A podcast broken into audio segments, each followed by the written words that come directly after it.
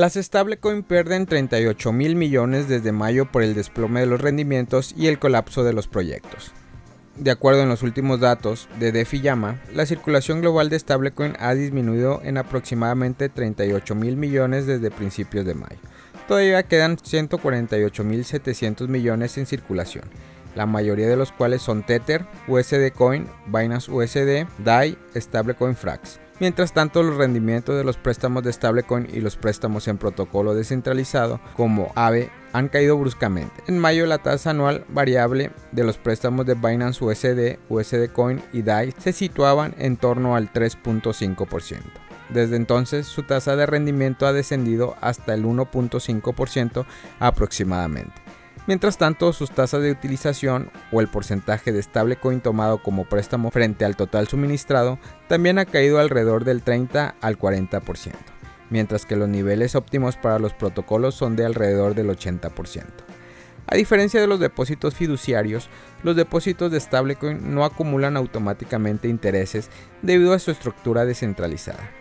En su lugar, los usuarios deben poner en riesgo sus fondos presentándolos o haciéndolos staking en los protocolos DeFi. Los prestarios ponen entonces los fondos a trabajar y pagan a los prestamistas intereses como contraprestaciones. Sin embargo, la reciente subida de la tasa de interés por parte de la Reserva Federal de Estados Unidos han hecho que las cuentas de interés en dólares fiduciarios sean más competitivos, al tiempo que han encarecido los préstamos. Por poder, esto ha disminuido la demanda de préstamos en stablecoin. El colapso de proyectos como el de la stablecoin algorítmica Terra USD también ha mermado la confianza en el sector de las stablecoin.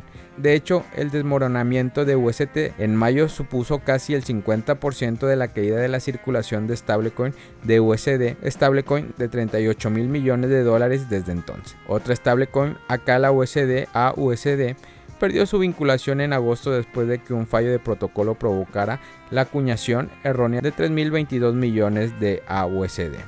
Desde entonces la comunidad ha votado a favor de quemar la gran mayoría de las AUSD contaminados, pero una pequeña parte de los fondos defectuosos siguen sin aparecer y fue retirado del protocolo. La stablecoin también se enfrenta a un futuro incierto en el ámbito legislativo, con un proyecto de la ley en la Cámara de Representantes de Estados Unidos que propone prohibir las stablecoin algorítmicas durante dos años.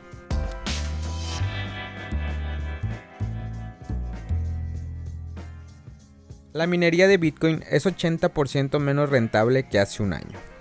El incremento en la participación de los mineros de Bitcoin, la llegada de nuevos equipos más potentes y la competencia por la recompensa que ofrece la actividad hizo que la rentabilidad disminuyera en los últimos 12 meses.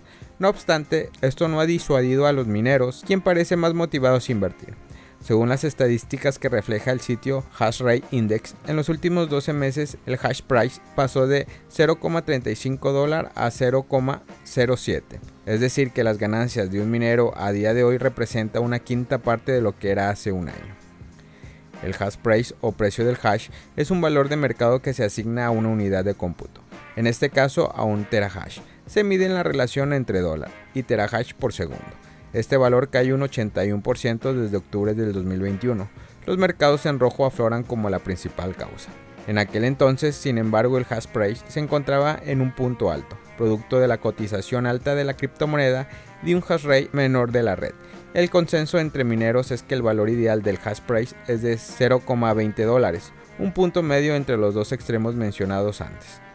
Como los mineros obtienen recompensa en Bitcoin por sus aportes a la red, está claro que el mercado bajista afecta su rentabilidad.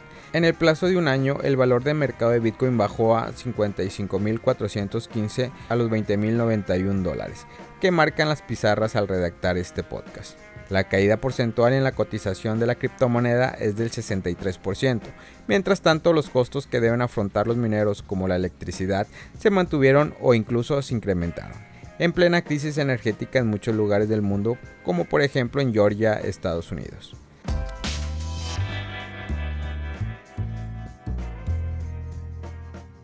Binance Coin sufre un hack y el precio de BNB cae casi un 4%. Hackeo de Binance Coin. Aparentemente BNB ha sido robado en un presunto hack. El exploit, que se rumora que tiene un valor alrededor de 600 millones de dólares, ha obligado a la cadena de bloques BNB a tuitear una advertencia sobre actividad irregular. El tweet en el sitio de microblogging decía, Debido a la actividad irregular, estamos pausando temporalmente BSC. Pedimos disculpas por las molestias y proporcionaremos más actualización aquí. Gracias por su paciencia y comprensión. La supuesta hazaña de BNB ha vuelto a plantear el tema de las finanzas centralizadas frente a las finanzas descentralizadas. El precio de BNB ha caído un 3,7% cuando se conoció hoy la noticia del exploit. El tipo exacto de robo es actualmente incierto. Sin embargo, la fábrica de rumores está trabajando horas extras en Twitter. Muchos entusiastas atribuyen al hack un trabajo interno y dicen que el BNB fue robado de un smart contract. Los detectives aficionados de Twitter también han dicho que la stablecoin Tether ha incluido en la lista negra la dirección sospechosa. Esto podría sugerir que Binance sospecha de un hack por algo más inofensivo. Binance ha tratado de calmar los temores diciendo, para confirmar, hemos suspendido BSC después de haber determinado un posible exploit. Ahora todos los sistemas están contenidos y estamos investigando de inmediato la posible vulnerabilidad. Sabemos que la comunidad asistirá y ayudará a congelar cualquier transferencia. Todos los fondos están seguros.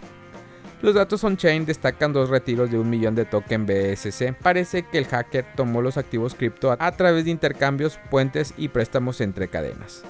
El argumento de descentralización versus centralización continúa. Familia Criptomonedas al Día BTC. Gracias por escuchar mi podcast. Recuerda que nos puedes encontrar en YouTube, en Facebook, Instagram, TikTok como Criptomonedas al Día BTC. Sígueme en mis redes sociales y no te pierdas todo sobre el mundo cripto.